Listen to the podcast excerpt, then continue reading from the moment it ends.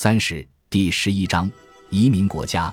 当我和佩基环球旅游抵达澳大利亚悉尼时，有一次和一位公司高管共进晚餐，他对移民颇有怨言。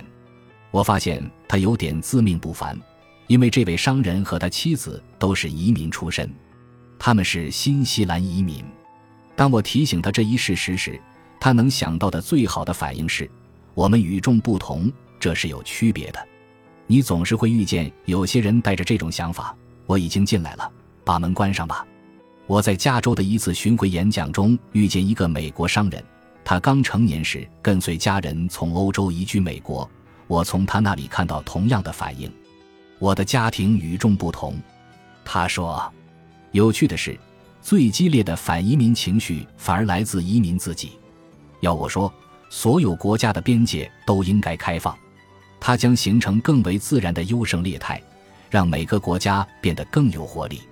新鲜血液、新资金、新想法，这些总会惠及社会和经济。他们也让我们更有创意。纵观历史，那些雄心勃勃、聪明、精力充沛、最渴望移民的人，才是你想雇佣的人。这在今天和铁木时代并无不同。我记不得是在哪里看到过一则报道。其大意是说，有个古巴人把自己绑在一个桶里出海，沿着佛罗里达海峡航行，一路穿越美国。结果，当他抵达海岸时，警察早已恭候多时，就等着将他驱逐出境，遣返回国。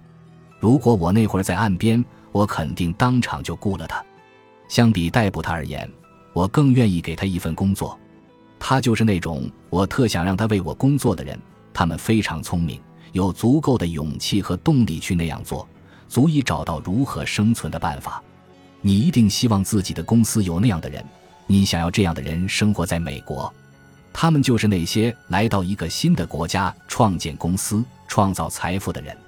一九九零年，当我开着摩托车周游世界，抵达西伯利亚海参崴以东大约五十英里的港口城市纳霍德卡时，一个港口官员问我是怎么被允许来旅行的。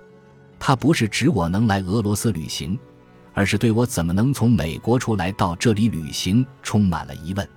你能随时想走就走，想回就回吗？他很想知道。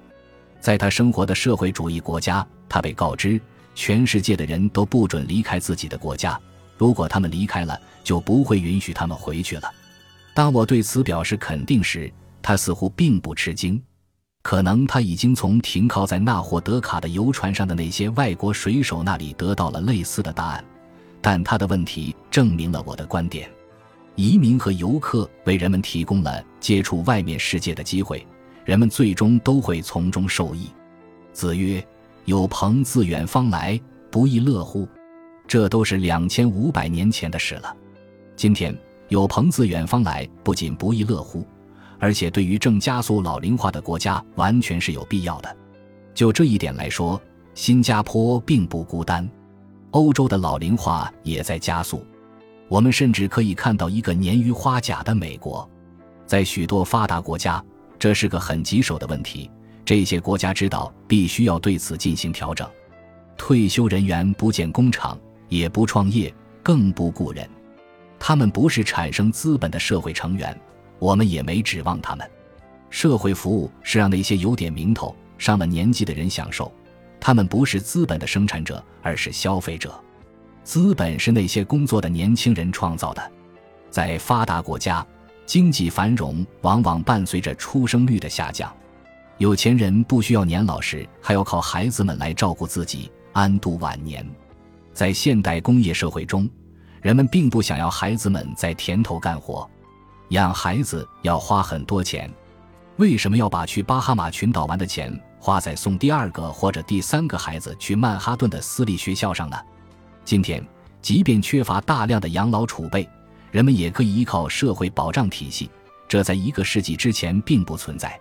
如果放弃移民政策，则只有一个办法可以解决一个国家需要年轻人的困境，那就是让人多生孩子。我想还有一个办法。在乔纳森·斯威夫特《一个谦卑的建议》一书中，有关人口再利用的建议是：你可以把老年人当成食物卖了，但没人提议 B 计划。日本就是实验的例子。日本是全球出生率最低的国家之一，也是人口平均寿命最高的国家之一。在日本，宠物比孩子还多。这个国家现在除了家里的老年人，其他什么都没有。很多老年人老无所依。日本政府预计，在未来五十年里，四成人口的年龄将达六十五岁或者更为年长。导致这一困境更难解决的是日本臭名昭著的偏执狭隘。日本是地球上比较排外的国家之一。二零零五年，美国媒体曾报道，那里的种族主义根深蒂固。相比实施 B 计划而言，这个国家并不十分渴望引进移民。对人口自由流动的任何评判，必然会引发大家对自由本身的思考。在世界不断发展转变之时。人们过去一直或者理所当然地认为，在美国，相比起自由，没有什么东西在历史变迁中会显得更加重要。